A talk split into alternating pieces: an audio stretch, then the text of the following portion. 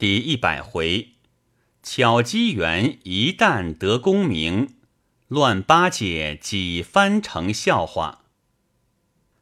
贾充得了送邵大人的差事，不觉心中大喜。也亏他真有机智，一面对着李大人故意做出多少恋恋不舍的样子，一面对于邵大人竭力巴结。邵大人是家眷尚在湖南原籍，此次是单身到河南禀道，因为一向以为贾充靠得住，便把一切重要行李都交代他收拾，他却处处留心，什么东西装在哪一号箱子里，都开了一张横单。他虽不会写字，却叫一个能写的人在旁边，他口中抱着。叫那个人写，忙忙的收拾了五天，方才收拾停当。这一天长行，邵大人到李大人处叩辞，贾充等邵大人行过了礼，也上去叩头辞行。李大人对邵大人道：“你此次带贾充出去，只把他当一员差官相待，不可当他下人。”等他这回回来，我也要派他一个差事了。贾充听了，连忙叩谢。邵大人道：“孩儿的意思就是如此，不消爹爹吩咐。”说罢，便辞别长行。自有一众家人、亲兵等押运行李，贾充紧随在邵大人左右，招呼一切。上了轮船，到了上海。便到一家什么吉生站住下。那邵大人到了上海，自有他一班朋友请吃花酒、吃大菜、看戏，自不必提。那两个带来的家人，也有他的朋友招呼应酬，不时也抽个空跑到外头玩去。只有贾充独自一个守在站里看守房间。你道他果然赤心忠良，待主人看行李吗？原来他久已存了一个不良之心，在宁波时，故意把某号箱子装的什么东西，某号箱子装的什么衣服，都开出账来交给主人。主人是个阔佬，拿过来不过略为过目，便把那张账夹在靴叶子里去了。哪里还一一查点？他却在收拾行李时，每个衣箱里都腾出两件不写在账上。这不写在账上的，又都做了暗号，又私下配好了钥匙。到了此时，他便成戏一件件的偷出来，放在自己箱子里。他为人又乖巧不过。此时是四月天气。那单的、夹的、纱的，他却丝毫不动，只捡棉的、皮的动手。那棉皮东西是此时断断查不着的，等到查着时，已经隔了半年多。何况自己又有一篇账交出去的，箱子里东西只要和账上对了，就随便怎样也疑心不到他了。你道他的心思细不细？深不深，险不险？他在站里做这个手脚，也不是一天做得完的。恰好这天做完了，收拾停当，一个家人名叫李福的，在外回来了，坐下来就叹气。贾充笑问道：“哪里受了气来了？却跑回来长吁短叹？”李福道：“没有受气。”却遇了一件极不得意的事。贾充道：“在这里不过是当个过客罢了，有甚得意不得意的事？”李福道：“说来我也是事不干己的。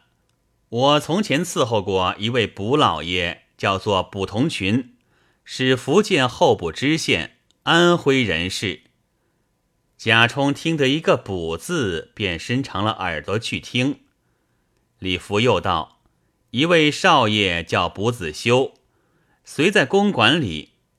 恰好那两年台湾改建行省，刘醒三大人放了台湾府台，少爷本只有一个剑生，想弄个官儿出来当差，便到台湾投效，得了两个奖札。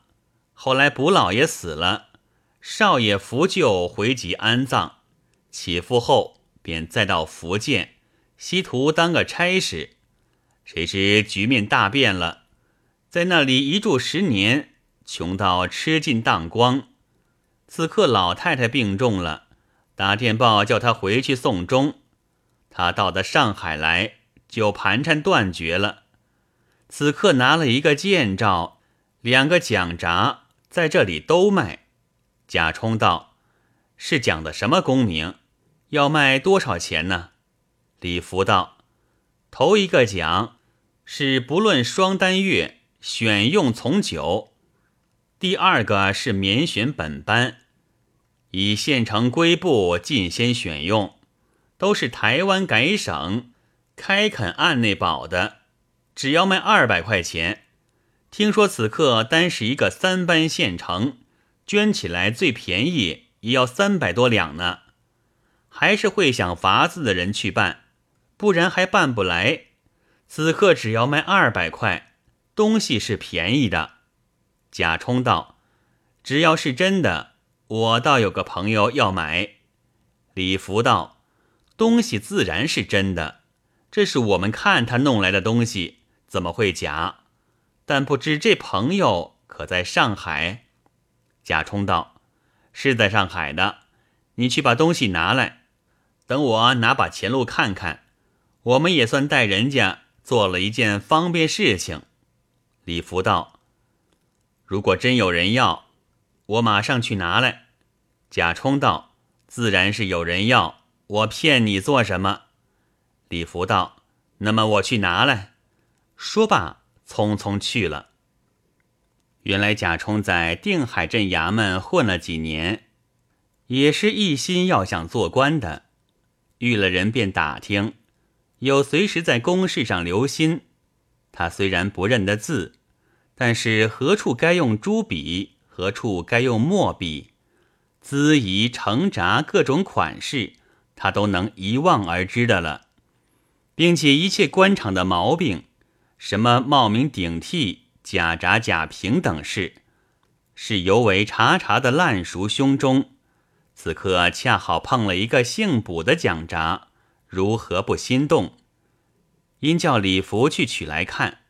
不一会儿，李福取了来，他接过仔细查看了一遍，虽然不识字，然而公式的款式处处不错，便说道：“待我拿去给朋友看看，但不知二百块的价钱可能让点儿。”李福道：“果然有人要了，再说吧。”贾充便拿了这东西。到外面去混跑了一会儿，心中暗暗打算：这东西倒像真的，可惜没有一个内行人好去请教。但是据李福说，看着他弄来的，料来假不到哪里。一个人荡来荡去，没个着落，只得到占卜摊上去占个卦，以定吉凶。那占卜的眼成卦象。问占什么事？贾充道：“求名。”占卦的道：“求名卦，财旺升官，近日已经有了机缘，可惜还有一点点小阻碍。过了某日，日干冲动官窑，当有好消息。”贾充道：“我只问这个功名是真的是假的？”占卦的道。官窑持世真而又真，可惜未曾发动。过了某日，子水子孙冲动急火官鬼，况且财爻得助，又去升官，那就恭喜，从此一帆顺风了。贾充听了，付过卦资，心中倒有几分信他，因他说的什么财旺升官。自己本要拿钱去买这东西，这句已经应了。又说什么目下有点阻碍，这明明是我信不过他的真假，做了阻碍了。又回头一想，在衙门里曾听见人说，拿了假官照出来当差，只要不求保举，是一辈子也闹不穿的。但不知蒋闸会闹穿不会？忽又决意道：“管他真的假的，我只要透便宜的还他价。他若是肯的，就是在外头当不得差，拿回乡下去吓唬乡下人也是好的。”定了主意，便回到站去。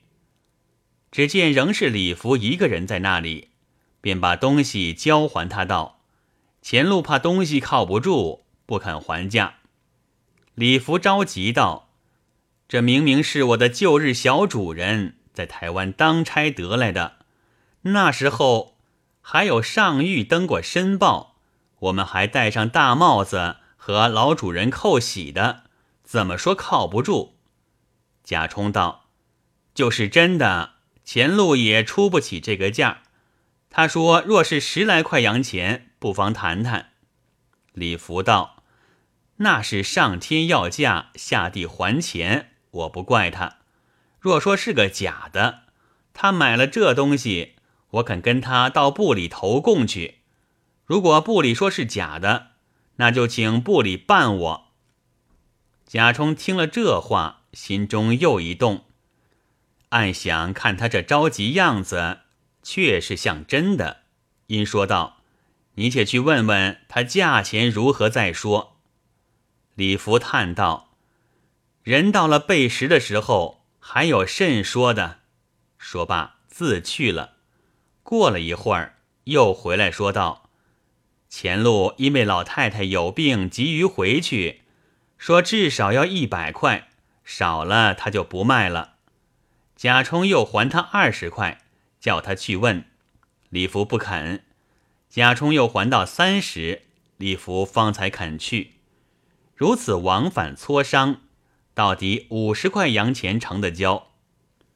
邵大人应酬过几天，便要到外面买东西，什么孝敬上司的、送铜银的、自己公馆用的，无非是洋货。他们阔少到省，局面自然又是一样。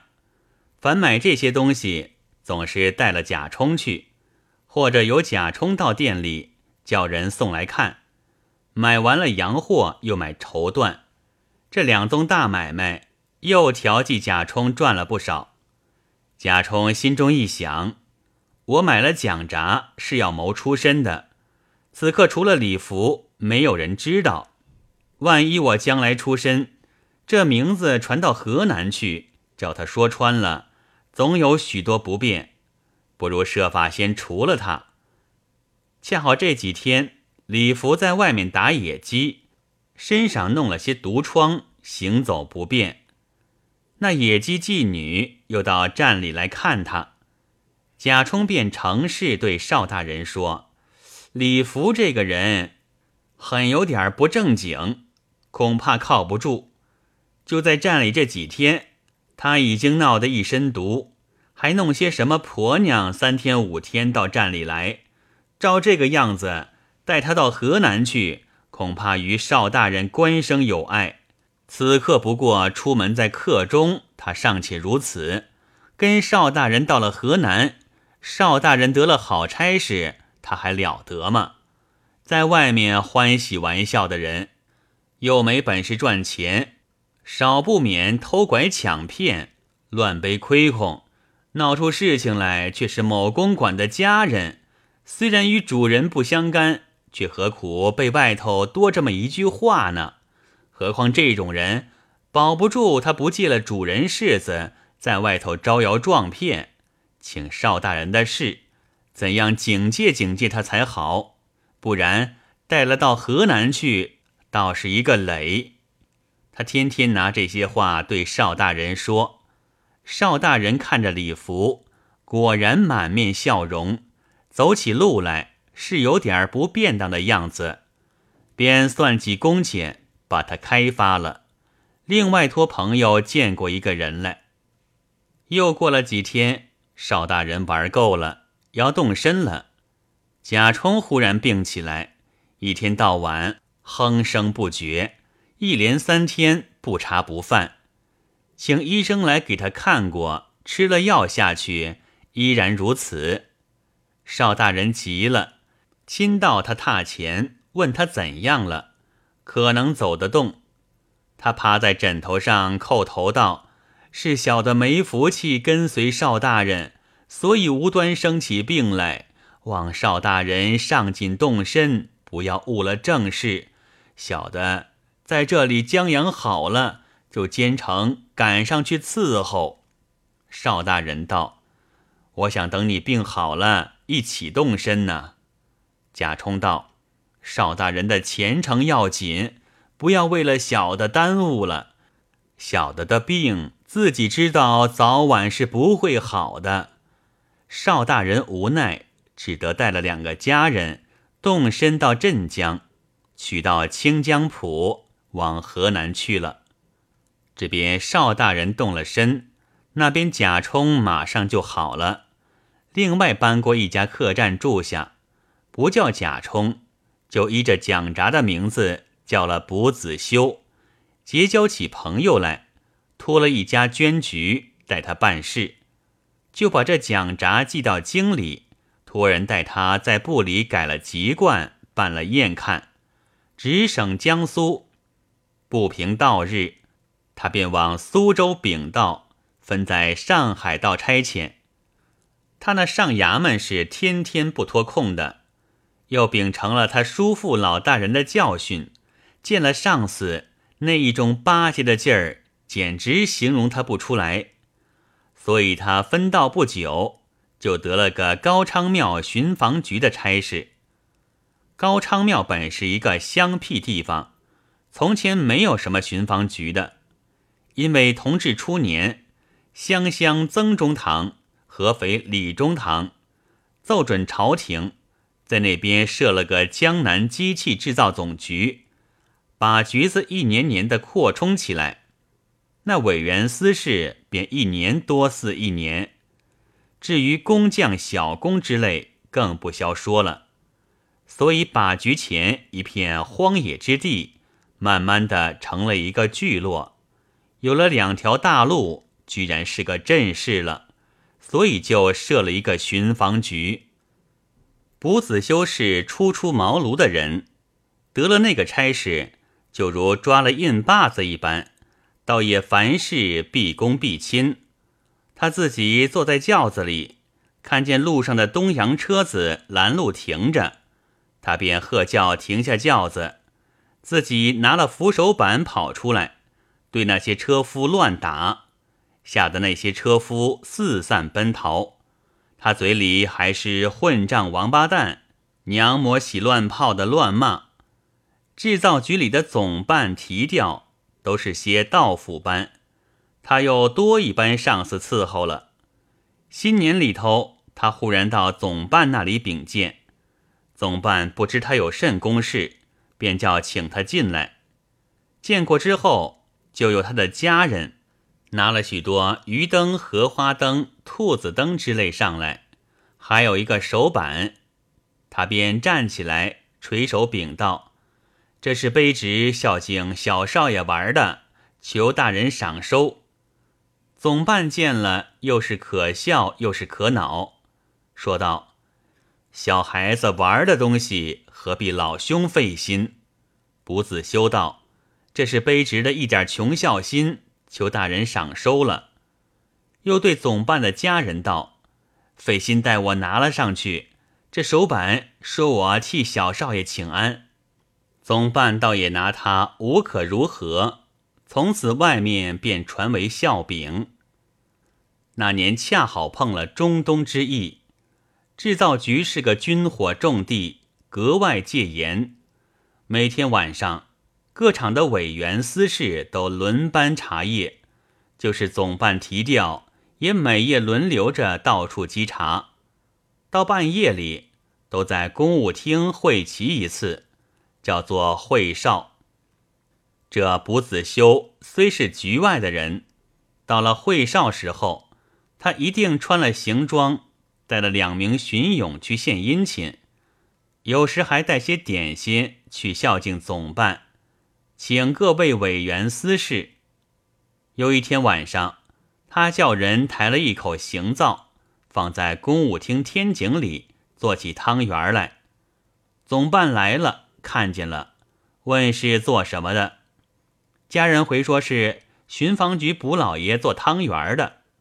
总办道：“算了，东洋人这场仗打下来，如果中国打了胜仗，讲起和来。”开兵费赔款的账，还要把卜老爷的点心账开上一笔呢。不提防卜子修已在旁边站着班儿，听了这句话，走前一步，请了个安道：“谢大人栽培。”总办见了，又是好气又是好笑，却又不好拿他怎样，只有对着别人微微的冷笑一声。此时会哨的人都已齐集，大家不过谈些日来军事新闻，只有卜子修赶出赶进，催做汤圆儿。众人见他那副神气，都在肚子里暗笑。卜子修止不觉着，催的汤圆熟时，一碗一碗的盛在那里，未曾拿上去。子修自己亲来一看，见是每碗四个。便拿起汤匙来，在别个碗上取了两个，凑在一个碗里，过细一数，是六个无疑了。便亲自双手捧了，送到总办跟前，双手一献至额道：“这是卑职孝敬大人的禄位高升。”总办倒也拿他无可如何，笑说道：“老兄太忙了，破了抄不算数。”还要那么忙，这是叫我们下回不敢再查夜了。总办说话时，他还垂着手，挺着腰，洗耳恭听。等总办说完了，他便接连答应：“是是是。”旁边的人都几乎笑起来。他总是不觉着，又去取一碗，添足了九个，亲自捧了，又拿了一个手板。走到总办的家人跟前，道：“费心费心，待我拿上去孝敬老太太。说是卑职卜子修孝敬老太太的，久长富贵。这个手板儿费心待回一回，是卑职卜子修恭请老太太晚安。”总办道：“算了吧，不要啰嗦了。老太太早已睡了。”卜子修道：“这是卑职的一点孝心。”老太太虽然睡了，也一定欢喜的。总办无可如何，只得由他去闹。诸如此类的笑话，也不知闹了多少。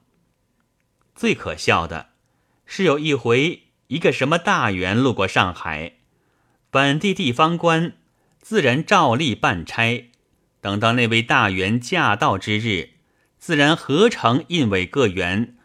都到码头供亚，那卜子修打听的大员坐的是招商局船，泊在金利园码头，便坐了轿子去迎亚。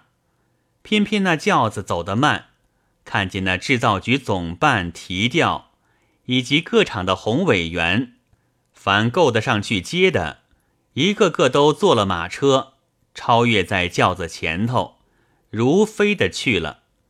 那总办提调都是一个人一辆马车，其余各委员也有两个人一辆的，也有三个人一辆的，最寒碜的是四个人一辆。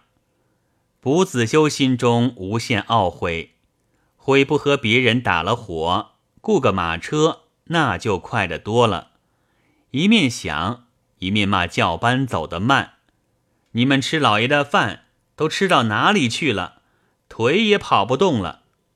一面骂，一面在轿子里跺脚，跺得轿班的肩膀生疼，越发走不动了。他更是恨得了不得，骂道：“等一会儿回到局子里，叫你们对付我的板子。”嘴里骂着，心中生怕到的迟了，那边已经上了岸，那就没意思了。又想。怎能再遇见一个熟人是坐马车的，那就好了。我就不管三七二十一，喊住了他，复坐了上去了。思想之间，轿子将近西门，忽然看见一辆轿子马车从轿后超越到轿前去。卜子修定睛，从那轿车后面的玻璃看进去，内中只坐了一人，便大呼小叫起来道：“马车停一停！马车停一停！”